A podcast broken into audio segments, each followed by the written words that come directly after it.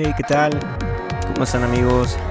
Gracias por escuchar este nuevo episodio de El Búnker que está saliendo un poco tarde en el día, pero no quería posponer, no quería alargar, no quería volver a faltar. Tengo que, regresar a, esa disciplina de, de sacar episodios como debería de ser, que es de forma semanal. Entonces dije, mejor tarde que nunca. Así que me animé a continuar.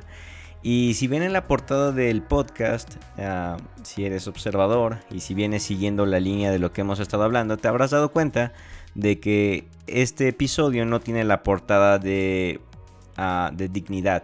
No, en este episodio no vamos a hablar como tal de la serie de dignidad. Voy a interrumpirlo un poquito por algo que que veía y, sentía necesario poderles compartir. Porque principalmente una, creo que sí tiene algo que ver. Si escuchaste el episodio anterior, el de belleza, si escuchaste ese episodio, ah, yo creo que a lo mejor vamos a poderlo conectar un poco con este episodio, pero realmente no tiene mucho que ver. Esto es algo más que necesitaba compartirles porque, porque es como como un desahogo mental y un desahogo, ah, no sé, espiritual y emocional. Y que creo yo o espero que alguien más se pueda sentir identificado y pueda pues ser animado a través de, a través de esto. En el episodio anterior ah, yo hablaba un poco acerca de cómo es que tenemos esa facilidad para juzgarnos en 15 segundos al momento de conocer a alguien.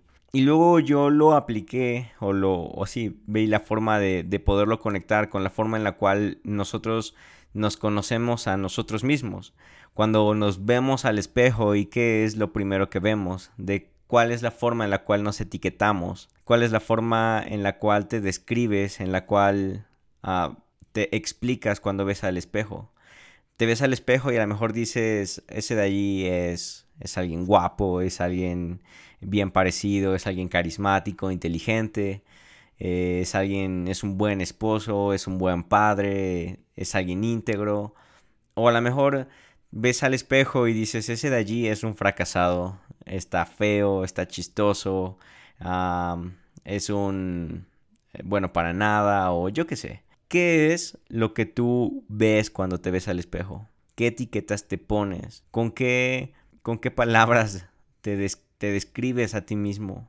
Y más o menos esto fue lo que hablamos un poco en el episodio anterior. Y hablamos acerca de cómo es que para poderte conocer o para poder, eh, pues realmente, sí, o sea, para enamorarte, ver la belleza que realmente hay en ti, pues necesitas conocerte.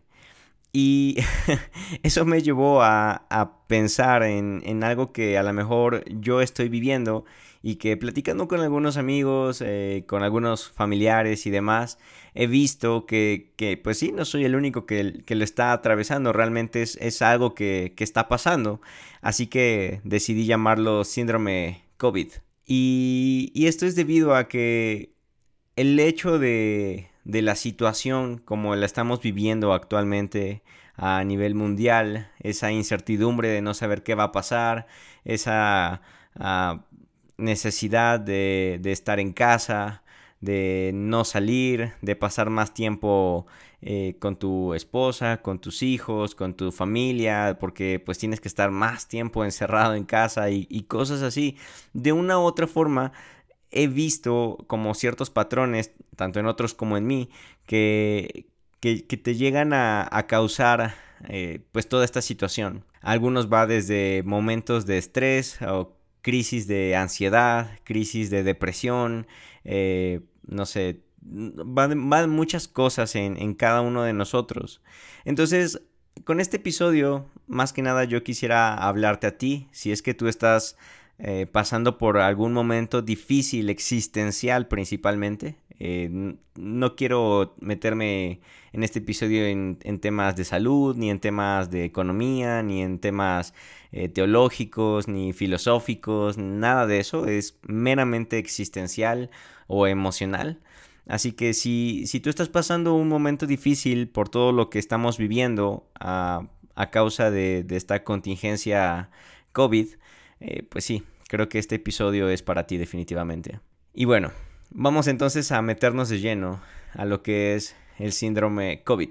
Ya sea que tengas que ir a trabajar o que tengas que permanecer todo el día en casa o incluso, ah, no sé, saliendo del trabajo, eh, te vas a casa y no, no sales, cual sea de, los escenarios, de una u otra forma el, el patrón que estamos viviendo es a pasar más tiempo con nuestra familia cercana, llámese hijos y esposa, y más importante, con nosotros mismos. Y más o menos, pues platicando lo que, lo que les decía al inicio de este episodio y en el episodio anterior, cuando tú pasas más tiempo contigo mismo, pues empiezas a ver más los defectos que tienes, empiezas a, verte más al espejo y, y, empiezas a juzgarte más, a criticarte más, a condenarte más. Y entonces no nos gusta eso. Por lo regular es por eso que preferimos llenarnos de actividades, llenarnos de, de conversaciones, incluso escuchar podcasts, escuchar predicaciones, leer libros de motivación, todo eso, aunque dice sí, es por el bien de mi, de mi mente, por el bien de mi corazón o, o por el bien de mi espíritu o me hace crecer, quizás en el fondo estás evadiendo encontrarte contigo mismo. Quizás en el fondo estás evadiendo el tener que conocerte más, pasar más tiempo contigo, escuchar qué es lo que ese diálogo interior realmente te dice, escuchar qué es lo que realmente hay en tu corazón. A muchos de nosotros nos asusta pasar tanto tiempo con nosotros mismos. En mi caso, por ejemplo, debido a que la empresa para la cual trabajamos es una empresa, eh, pues digámoslo así, como eh, las instalaciones son pequeñas, realmente no hay tantas personas. Es prácticamente como un home office, nada más que a 10 minutos de mi casa. o sea, estoy en la, en la oficina, no tengo aún así contacto con nadie ni nada, pero pues sí estoy en una oficina. Y, y aún así, pues de una u otra forma estoy pasando más tiempo conmigo mismo porque hay algunos otros eh, compañeros de trabajo que sí los... Que, que sí están en casa, pasando más tiempo, entonces de una u otra forma hay menos sociabilidad, por decirlo así, en, el trabajo. Y después de eso, pues es regresar a casa y aún así, pues no poder salir. Eh, no poder ir a, a lo mejor a tomar un café, no poder ir a, a caminar a algún parque. Estamos completamente recluidos a casa. De la oficina solitarios a la casa solitarios. Básicamente esa es la rutina que hemos estado teniendo en los últimos 15 días aproximadamente. Entonces, quieras o no, estamos pasando más tiempo con nosotros mismos. ¿Y qué pasa cuando te ves al espejo? Regresando nuevamente a esa pregunta, y te ves por mucho tiempo. Inevitablemente empiezas a ver lo peor de ti, empiezas a ver tus defectos, empiezas a ver tus granos, empiezas a ver tus puntos negros, aquella nueva arruga que te salió, aquella nueva entrada en tu cabello que tienes o aquella cana o cualquier cosa que puedas, empiezas a notar aquellas, aquellos defectos, por decirlo así, aquellos detalles que hay en, en tu físico. Y lo mismo pasa cuando pasamos tiempo con nosotros mismos, por decirlo así, en nuestra mente. Mientras más tiempo pasas contigo mismo y mientras más te conoces, empiezas a ver más lo peor de ti. Empiezas a darte cuenta de que hay ciertas cosas, ciertas actitudes que haces de forma egoísta empiezas a darte cuenta de que tienes a lo mejor algún rencor ahí atravesado, algún enojo, eh, tienes ciertos pensamientos, eh, no sé, de agresivos o, o de tristeza o no sé, cualquier cosa que a lo mejor teníamos escondidos ahí en el armario, teníamos olvidados en el ático o completamente enterrados, empezamos a, darnos cuenta que a lo mejor no estaban tan bien enterrados. Empezamos a darnos cuenta que a lo mejor estaban ahí, a lo mejor un poco escondidos, un poco olvidados, pero que seguían ahí presentes.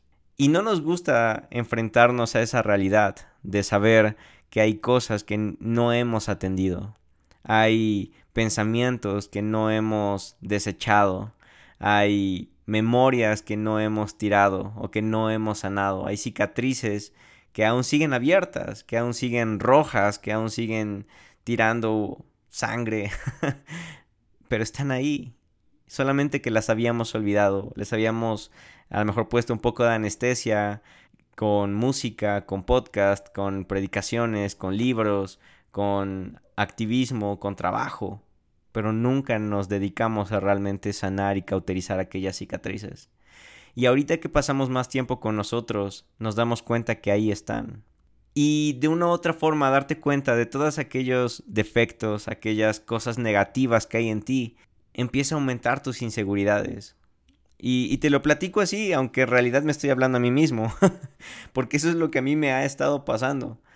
Al darme cuenta de tantas deficiencias que tengo, me doy cuenta, me vuelvo mucho más inseguro, aumentan mis inseguridades porque digo, es que entonces estoy mal en esto, entonces, ¿cómo es posible que, que quiera, por ejemplo, en mi caso, ¿no? Plantar una iglesia cuando tengo todas estas cosas, tengo todo este tiradero en el armario mental, tengo todas estas cicatrices que no han sanado. Y, y empiezas a, cuestionarte, empiezas a, a, dudar, empiezas a decir, no merezco esto, no, no, no, no debería de considerar no sé, lograr esto, o buscar aquel éxito, o, tener algunos objetivos, o cosas así. Em, em, no sé, no sé si me estoy explicando qué es lo que puede estar pasando por, por tu mente, por qué es lo que está pasando por la mía. Las inseguridades empiezan a crecer, como cuando te ves al espejo y te dedicas a ver tus defectos y tus errores, entonces de una u otra forma aumenta tu inseguridad y dices, ah, la verdad sí estoy feo, sí estoy chistoso. Asimismo, almáticamente, espiritualmente, te puedes dar cuenta de que a lo mejor no eres tan buena persona como pensabas. A lo mejor no eres tan carismático como, tú creías. A lo mejor no eres tan divertido, tan chistoso, tan amable como tú pensabas. Y todo esto, el ver lo peor de ti, el aumentar tus inseguridades, te lleva a empezar a cuestionar tu identidad. ¿Y quién soy? ¿Quién soy ahora entonces? Si tu identidad, por ejemplo, estaba puesta en el trabajo, y decías, yo soy un gran ejecutivo, y ahorita que estás en tu casa dices, ya no soy un ejecutivo, ¿quién soy entonces? A lo mejor tú eras un abogado, a lo mejor tú eras un psicólogo, un pastor, un maestro, y te quitan tu trabajo y tu identidad estaba puesta en esa, empiezas a decir, ¿y entonces quién soy ahora? Pasar tanto tiempo en casa te hace darte cuenta de realmente quién eres, en qué estás basando, en qué estás fundamentando tu identidad. ¿Quién eres? ¿Quién soy? Son preguntas que empiezan a venir cuando pasas más tiempo contigo mismo. ¿Qué me da valor? ¿A qué es a lo que realmente le doy valor? ¿Qué es lo que realmente me importa? ¿En qué estoy fundamentando mi amor, mi confianza, mi tranquilidad, mi esperanza? Muchos de nosotros decimos, yo confío en Dios, yo descanso en Dios, mi esperanza está en Dios. Pero ahorita que tenemos esta crisis eh, por por la cuestión de, de, COVID, empezamos a darnos cuenta de que quizás no era cierto. A lo mejor nuestra, nuestra esperanza estaba en el trabajo, en la provisión del trabajo, en las amistades, en la familia. Y ahorita que no los vemos, que no los tenemos cerca, nos empezamos a cuestionar y decirnos, ¿quién soy entonces? ¿Qué valgo yo? Y una vez que cuestionas tu identidad, el síndrome pasa a cuestionar tu propósito también. Eh, si ya no sé quién soy, entonces, ¿a dónde voy? ¿Qué rumbo debería de tomar entonces? ¿Qué decisiones debería de tomar? ¿Qué es lo correcto? Y para tratártelo de traer un poco más práctico, lo voy a te lo voy a platicar cómo es que yo lo vivo actualmente y a lo mejor espero que tú puedas conectarte y, y aplicarlo para ti mismo. En mi caso, este síndrome COVID o, o esta, este, este escenario mental en el cual me encuentro. Al pasar tanto tiempo conmigo me di cuenta de que no amo a la gente como quisiera amarla. Y para querer ser un pastor o para alguien que planea ser un pastor, eso es algo delicado, eso es algo pues que realmente debería de, confrontarme y decir, ok, quieres abrir una iglesia pero no amas a la gente, entonces ¿para qué quieres abrir la iglesia? Si no eres tan bueno, si no eres tan generoso, obviamente bueno entre comillas, no bueno delante de Dios, sino bueno, no sé, como en sociedad o éticamente, por decirlo así. Y empecé a cuestionarme, empecé a verme inseguro de, decir, si es cierto, ¿quién soy entonces? ¿Qué tengo? ¿Cuáles son mis motivaciones? Y empecé a cuestionar mi identidad. ¿Quién soy? ¿Realmente soy alguien que ama a Dios? ¿Realmente soy alguien que ama a su prójimo? ¿Realmente soy alguien que quiere servir a Dios por el resto de su vida? ¿Realmente anhelo abrir una iglesia? Realmente me veo como un pastor, realmente me veo como alguien que quiere estar eh, experimentando, compartiendo y, viviendo un cristianismo eh, de, un, de un pastorado, de un liderazgo a cargo de una organización. Y esto me llevó a cuestionar mi propósito. ¿Realmente entonces quiero abrir una iglesia? ¿Qué tal y no es lo correcto? ¿Qué tal y, Dios no quiere que yo abra la iglesia? ¿Qué tal y Dios me está mostrando lo que realmente soy para, para desviarme de, de ello y que no tome decisiones equivocadas? ¿Qué tal y mi propósito no es ser pastor? ¿Qué tal y mi propósito no es plantar una iglesia? ¿Qué tal y mi propósito es simplemente ser eh, no sé, un, esposo que, que ama a Dios, que ama a su esposa y que ama a sus hijos y que va a dejar un legado en ellos. No sé, por decirlo así. y, y, empecé a cuestionarme todo absolutamente de lo que me lleva desde el exterior hacia lo interior, hacia mi propio propósito. Y, y entonces e, entras en ese como círculo sin fin, en el cual empiezas como a tener crisis de, de ansiedad, o de depresión, o de incertidumbre, o de no saber absolutamente nada, tener un vacío existencial de, de cuestionarte todo. No sé si a ti te está pasando, no sé si te ha pasado, no sé si te va a pasar, pero yo lo estoy atravesando. Y y si tú lo, lo vas a atravesar o lo estás atravesando, no me gustaría que estés solo. Porque yo me he sentido solo. Y es muy feo. Entonces, para ir aterrizando esto, me gustaría decirte cinco cosas prácticas que, que me han estado ayudando en estos 15 días. Obviamente tengo mis recaídas como hoy. Hoy desperté otra vez como con esa cierta, como bajoneado, algo triste. Pero estas cinco cosas me han sacado a flote una y otra vez, día con día. Y pues me gustaría compartírtelas. La primera es alimentarte. Aliméntate en cuerpo, aliméntate en alma, aliméntate en espíritu. De forma correcta. ¿Qué le estás metiendo a tu cuerpo? Eh, empezando desde las cosas físicas. Si por ejemplo todo el tiempo estás comiendo, vas a la tienda y te compras galletas, chatarra, papitas, eh, azúcares, grasas, carbohidratos, de una u otra forma eso hace que tu metabolismo sea lento, que incluso te pueda quitar el sueño, que tengas, o, al contrario, que tengas mucho sueño, que te sientas con flojera, y al tener flojera y no hacer nada, eso provoca también eh, psicológicamente cierto estrés o cierta depresión, porque no estás haciendo nada. Entonces, en cambio, si tú procuras comer frutas, verduras, tratas de comer moderadamente y, no le haces caso a, esa, a, esos instintos de, ansiedad de comer más y de, y de guardar este, grasas y calorías para, una crisis o algo así, porque eso es lo que nuestro, nuestro inconsciente, nuestro cerebro, de una u otra forma quiere hacer. Pero si tú no haces caso a esto y si tú te alimentas físicamente bien y, al mismo tiempo lo acompañas con un poco de ejercicio en casa o, al menos salir a caminar a, la tienda o cosas así, créeme que mantenerte activo te ayuda. Eh, mantenerte bien alimentado, mantenerte saludable es algo que definitivamente sí ayuda. Eh, ayuda no solamente físicamente, sino también emocional y psicológicamente. Luego alimenta tu mente. ¿Qué le estás metiendo a tu mente? Si eres de esos que se la pasan, no sé, viendo eh, las noticias amarillistas de que ya aumentaron no sé cuántas miles de millones las cifras de muertos y, la, y los contagiados y los infectados y que ya se va a acabar el mundo y que viene una horda de zombies o cualquier cosa, si tú le estás metiendo eso a tu cabeza, de una u otra forma, pues vas a tener más estrés, vas a tener más ansiedad, vas a tener más incertidumbre y pues va a ser peor la crisis eh, que tú tengas existencialmente. Entonces aliméntate, alimenta tu mente, agárrate un buen libro, agárrate a escuchar buenos podcasts, agárrate a escuchar predicaciones o audios de motivación, audiolibros, cualquier cosa que te mantenga eh, alimentado de forma sana en tu mente. Eso es algo que no puedes darte el lujo de no hacer. Y más si tienes mucho tiempo libre. y por último, aliméntate espiritualmente casi, casi podríamos cerrar aquí el, episodio, pero, pero aún hay un poco más. Pero sí, aliméntate espiritualmente, dedícate a, leer palabra de vida, eh, hablando, pues sí, espiritualmente, hablando de Dios. Eh, dedica a leer un poco más tu Biblia, a escudriñar un poco más las escrituras, a orar, obviamente.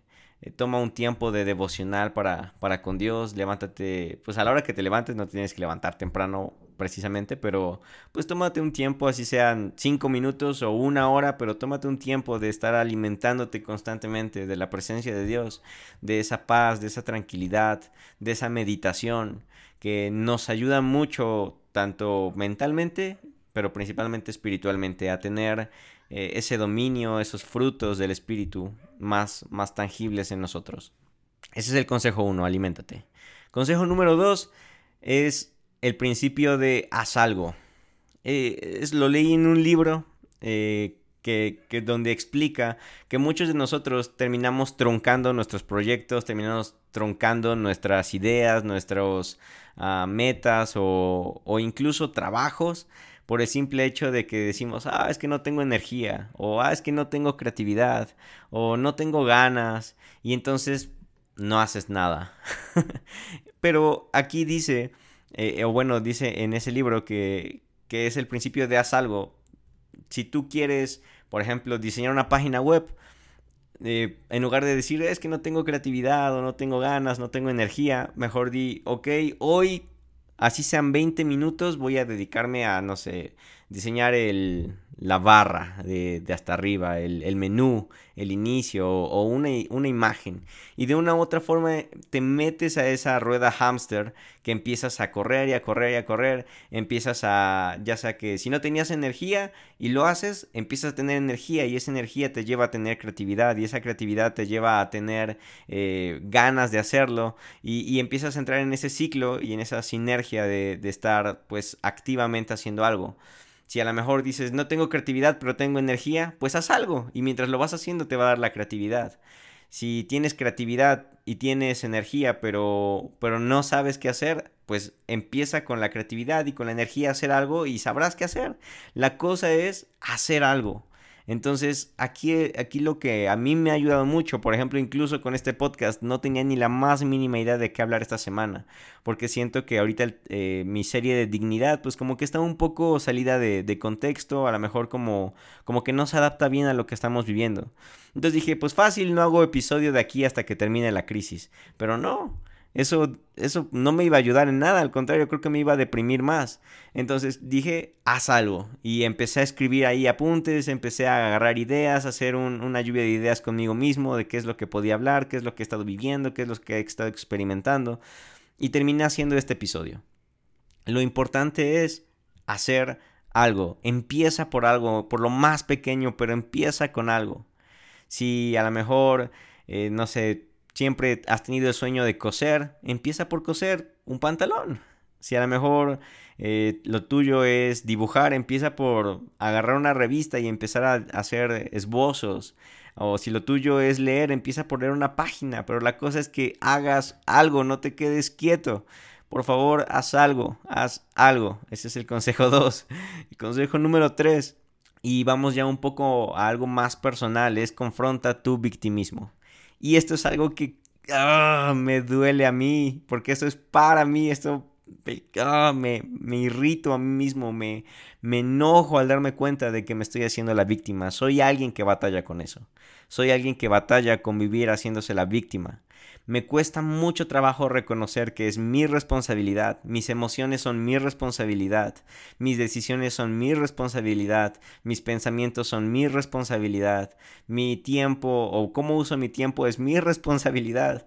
¿Por qué? Porque la actitud de victimismo, y más en este tiempo, gracias al síndrome COVID, eh, de una u otra forma empieza a hacer que le eches culpa a todo lo demás. Ay, es que no puedo hacer nada por el gobierno, es que no puedo hacer nada porque no puedo salir de mi casa, es que no puedo hacer nada porque no tengo eh, mi, no sé, no estoy en mi café favorito, o no puedo grabar un episodio porque pues no, no tengo creatividad por culpa del desánimo que me ha provocado el, eh, el ambiente, o no, eh, no sé, este... Mm, no es mi culpa que, que esté triste, es culpa de la situación, es culpa de mi esposa, es culpa de mi esposo, es culpa de mis hijos, es culpa de mis papás, estoy preocupado por esto y empiezas a tú mismo victimizarte y, y autocompadecerte y no solo autocompadecerte, sino a salir y buscar compasión en los demás. Oye, es que me siento así, me siento triste, me siento solo, ayúdame, por favor, este, no sé, y empiezas a, a crear escenarios en los cuales tú eres la víctima, pero realmente lo que estás buscando es que alguien corra y te apapache y te abrace. ¿Y qué crees? Eso es algo muy egoísta. La actitud de victimismo es algo súper egoísta porque te estás enfocando en tú recibir placer, sin importar si los demás están bien o no. En tú recibir halagos, tú recibir apapachos, tú recibir consejos, tú recibir, eh, no sé, mmm, compasión o misericordia o lo que sea. Y, se te olvida que hay gente que está sufriendo mucho más que tú. Y se te olvida que aún así tú eres responsable de tus decisiones, de tus eh, estado de ánimo, de tus emociones. Y, y, eso es algo que debemos hacer. Debemos confrontar nuestro victimismo. Yo hoy en la mañana, como les platicaba, desperté todo apachurrado, todo agüitado. Y en eso le envié un, un mensaje a, a mi amigo Julio, eh, de, línea curva. Si estás escuchando esto, Julio, saludos. Eh, él se ha convertido en, alguien con quien yo puedo ser vulnerable. Alguien en quien yo puedo confiar, alguien en con quien puedo ser yo mismo. Y, y entonces lo primero que hice sin, sin pensar mucho, sin, sin darme tiempo ni nada, fue, oye, me siento triste, me siento apachurrado, eh, no sé quién soy, no, no, no sé mi propósito, como que estoy todo desorientado, ayúdame. Y de una u otra forma es ese espíritu de victimismo de, sí, ahorita me va a decir que pobrecito, que le eche ganas, que, que voy a estar bien, que voy a salir de esta. Y él no, él, la verdad es que no sé, o sea, me, en el momento me enojó, pero la verdad es que es lo que necesitaba. Él me dijo, me dijo, hey, eso es lo que necesitas para darte cuenta, para volver a construir, para volver a plantearte, para volver a, dar dirección, para volver a traer eh, lo mejor. Es lo que tú necesitas. Este tiempo de crisis es lo que te puede impulsar, es lo que te va a confrontar para darte cuenta de quién realmente eres. Y me dolió, me golpeó duro, pero es lo que necesitaba escuchar. Eso es lo que a mí me gustaría invitarte, que busques, si, si tienes esa necesidad de recurrir a alguien, no recurras a quien te va a apapachar, precisamente. No recurras a quien te va a compadecer o a quien te va a, a, ay, sí, pobrecito. No, busca a alguien que te va a decir lo que necesitas oír. Busca a alguien que te va a confrontar y te va a decir, oye, reacciona. Hay gente que está mucho peor o oye, reacciona, tienes muchas cosas por hacer, no puedes darte el lujo de estarte autocompadeciendo. Y eso te va a ayudar mucho. A mí, en general, es algo con lo que batallo y que, me cuesta mucho trabajo eh, trabajar en mí, pero que sé que es necesario. Entonces, el consejo 3 es confrontar tu victimismo. Consejo 1, aliméntate. Consejo 2, haz algo. Consejo 3, confronta tu victimismo. Consejo número 4 es empieza a afrontar las preguntas difíciles. Es necesario que, que te des ese tiempo de responderte quién soy. Y dedícate tiempo a pensar quién eres. Si tú pones tu identidad en alguien más o en algo más, cuando esa persona o cuando eso no esté, te va a golpear duro, porque estás poniendo tu identidad en alguien más. En cambio, si pones tu identidad en, en algo, eh, en un... Bueno, eh, aquí son como dos cosas.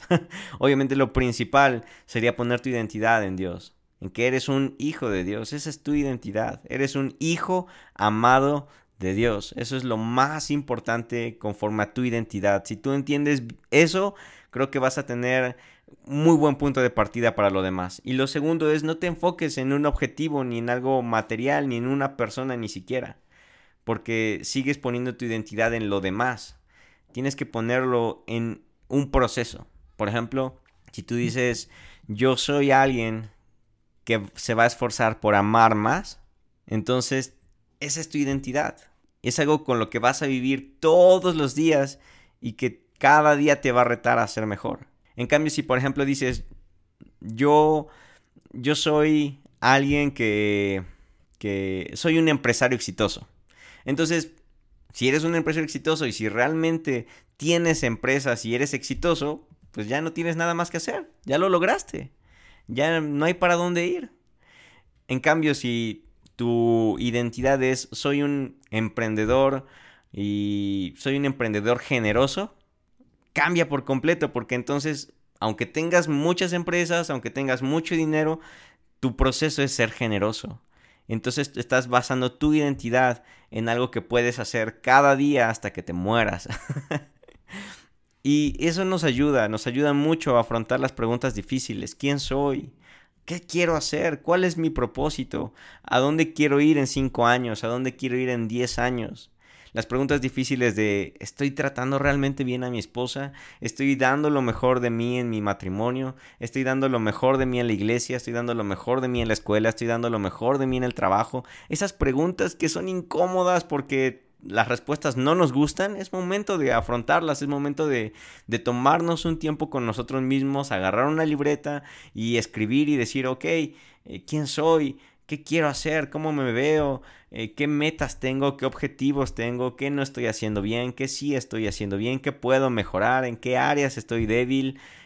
Todo ese, todas esas cosas que por lo regular evadimos, es tiempo de plantearlas, es tiempo de afrontarlas, es tiempo de, de responderlas, porque eso es lo que nos va a empezar a dar sentido nuevamente a todo lo que tenemos regado en nuestra mente. Y consejo número 5 es redefine ok, ya te alimentaste bien, ya empezaste a hacer algo, ya te confrontaste tu victimismo, ya hiciste las preguntas difíciles, ahora redefine tu dirección. ¿Qué es lo que puedes hacer ahorita? No, no bases tu paz o tu esperanza o tu propósito en lo que quieres hacer precisamente en 5 años, en 10 años, en un año, sino qué es lo que puedo hacer hoy que me va a llevar a ello de 5 años. ¿Qué es lo que puedo hacer hoy que va acorde a mi identidad? ¿Qué es lo que puedo hacer hoy que va a mejorar quién soy? Que va a mejorar eh, mi espiritualidad, que va a mejorar mis relaciones, que va a mejorar en mi trabajo. Redefine tus objetivos. Todos podemos lograr o tenemos cosas que lograr aunque estemos metidos en casa. Si aprendemos a redefinir qué es lo que realmente nos importa, qué es lo que realmente nos interesa, cuáles son nuestros sueños, porque a lo mejor hay personas que están ahorita en su casa y que siguen sin saber cuáles son sus sueños y, no quieren tener esas pláticas incómodas en matrimonio de, oye, ¿y qué vamos a hacer en cinco años? O, oye, ¿y qué vamos a hacer en tres años, en dos años, en seis meses o cuando acabe esto? O si no acaba, ¿qué vamos a hacer también? ¿Cómo vamos a vivir? ¿De qué vamos a vivir? ¿Qué vamos a emprender? ¿Cuáles son tus sueños? ¿Cuáles son mis sueños? Todas esas cosas hay que redefinirlas. Hay que empezar a, volver a traer claridad. Y sea el tiempo que tenga que durar esta crisis, debemos de confrontar ese síndrome COVID. Porque está ahí, enquistado en nosotros, trayéndonos incertidumbre, trayéndonos depresión, trayéndonos ansiedad, trayéndonos eh, inseguridad. Está ahí. A lo mejor lo ignoramos, pero está ahí. Entonces es tiempo de hacernos conscientes de que está ahí y poderlo confrontar. Así que sea que dure un mes más, 15 días, 3 meses o 4 o incluso si llegase a durar un año, creo que estos 5 consejos nos pueden mantener a flote cada día. Aliméntate, haz algo, confronta tu victimismo, afronta las preguntas difíciles, redefine y hay un sexto que es con el cual quiero terminar, que es da, da lo que puedas. Si puedes dar economía, da economía. Si puedes dar tiempo, da tiempo para escuchar a alguien. Da tiempo para pasar con alguien, con tus hijos, con tu esposa, con quien sea. Si puedes dar despensas, da despensas. Si puedes dar un plato de comida, da un plato de comida. Si puedes a alguien invitarle eh, algo de la tienda, algún vecino que ves que, a lo mejor se quedó sin trabajo o, o cualquier cosa, da, sé generoso. Si a lo mejor tú puedes dar eh, consejos o, o algo intelectual. Ábrete un podcast y da, da lo que tienes para dar. Escribe un libro, escribe un blog, envía mensajes de audio, envía mensajes a tu familia, pero da, da algo, no te estanques. Si tú no das, te empiezas a estancar y el síndrome COVID te va a pegar más fuerte. Incluso aunque hagas los otros cinco consejos que te di. Si tú no das, es más fácil que regrese una y otra vez. En cambio, cuando tú das, te quitas ese victimismo y te das cuenta de que no eres el único que sufre y que hay gente que necesita de ti y que hay gente a la cual puedes ayudar. Y eso es una cachetada blanca, bueno, no, sí, blanca, una cachetada blanca a tu ego, a tu victimismo. ¿Y cómo nos ayuda eso? Eso es lo que quería platicarles el día de hoy. Por favor, comparte este episodio en en Facebook, en Twitter, en Instagram, en, las histories. Etiquétame, pero por favor compártelo a quien tú creas que le puede ser de ayuda o para quien creas que puede ser necesario. Gracias, eso es todo y Dios con ustedes.